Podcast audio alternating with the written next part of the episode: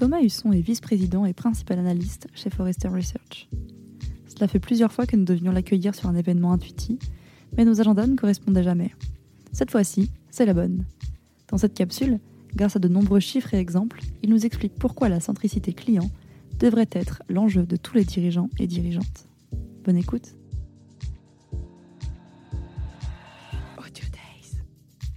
Merci beaucoup à Intuiti de m'inviter à partager la vision que Forrester a de l'expérience client et de l'importance de la centricité client. Euh, c'est super, en plus un format innovant, ces petites capsules audio. Euh, donc merci beaucoup. Moi je suis Thomas Husson, je suis vice-président et analyste chez Forrester, un cabinet d'études et de conseils indépendants. Et je vais euh, vous expliquer pourquoi chez Forrester on pense que l'expérience client c'est d'abord et avant tout un enjeu culturel et organisationnel c'est une question de management, c'est une question de leadership. Alors c'est vrai que quand on, pose la question à des, dirigeants ou à des managers euh, si euh, ils ont été euh, formés ou s'ils sont embarqués dans la transformation numérique, la transformation du digitale, tout le monde dit oui en général et ça paraît même évident. Alors la réalité est un peu plus nuancée en termes de maturité. En revanche, quand on pose la question de la transformation par l'expérience client, c'est un sujet qui paraît beaucoup moins évident. Et en fait, euh, parce que l'expérience client, en particulier en France, elle n'est pas vraiment perçue comme une discipline transverse d'entreprise tout le monde en parle, hein, tout le monde dit vouloir mettre le client au centre, mais c'est plutôt du domaine du discours. Dans la réalité, en particulier aujourd'hui avec la crise actuelle et le fait qu'il y ait beaucoup de personnes en télétravail, ben, il faut faire évoluer le leadership, la façon de travailler, le management, donner plus d'autonomie, faire confiance.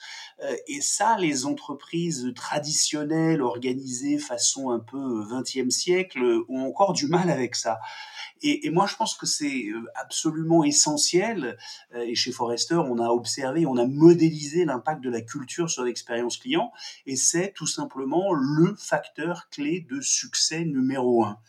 Il y a un petit proverbe japonais qui dit un poisson pourrit souvent par la tête. Euh, et malheureusement, c'est très vrai parce qu'il faut euh, définir une vision de ce qu'est l'expérience client, qui est un peu différente d'une promesse de marque, pour fédérer et euh, presque galvaniser les collaborateurs, tous les collaborateurs, pas juste ceux qui sont euh, en contact direct avec le client dans les boutiques ou euh, dans les, conseillers de clientèle dans les, centres d'appel, mais c'est cette fameuse symétrie des attentions dont on parle quand même depuis une dizaine d'années. Ben nous, on l'a modélisé, on s'est rendu compte que ben, en fait la crise avait accéléré ce phénomène, c'est-à-dire que plus l'expérience collaborateur est bonne, meilleure est l'expérience client. Euh, on est sur un ratio, euh, sur les toutes dernières euh, données qu'on vient de récupérer, de 24. C'est-à-dire que les entreprises qui délivrent une bonne expérience collaborateur par rapport à celles qui sont en retard dans ce domaine-là ont 24 fois plus de chances de délivrer une bonne expérience client non seulement elles livrent une meilleure expérience client, mais elles ont plus tendance à acquérir et fidéliser les talents dont elles ont besoin. On est sur un ratio de 1 à 9 et elles sont plus profitables. Alors pour être plus précis, euh, elles ont deux fois plus de chances d'avoir une croissance à deux chiffres. Euh, et ça, la crise a accéléré ce phénomène-là parce que de plus en plus, ben, les employés sont aussi euh, attachés à la notion de valeur. On l'a vu avec la crise sanitaire. Donc c'est de plus en plus important. Et en fait, il y a beaucoup d'entreprises qui s'attachent aux outils. Et, les outils, c'est important. Évidemment, il faut une plateforme de feedback, il faut des verbatims, il faut une plateforme euh, Voice of the Customer, il faut mesurer tout ça, souvent à travers des SATCLI, des NPS, il faut évidemment analyser les parcours clients, mais, mais si on n'utilise pas réellement ces outils au maximum, euh, on ne peut pas le faire si on ne fait pas évoluer les process et la culture et l'organisation de l'entreprise. Et trop souvent, on qu'on constate, c'est qu'il y a une sorte de d'obsession du score, en particulier autour du NPS, et beaucoup d'entreprises vont aller finalement euh, indexer la rémunération des employés et parfois des dirigeants euh, en délivrant une compensation variable, un bonus, en fonction du NPS.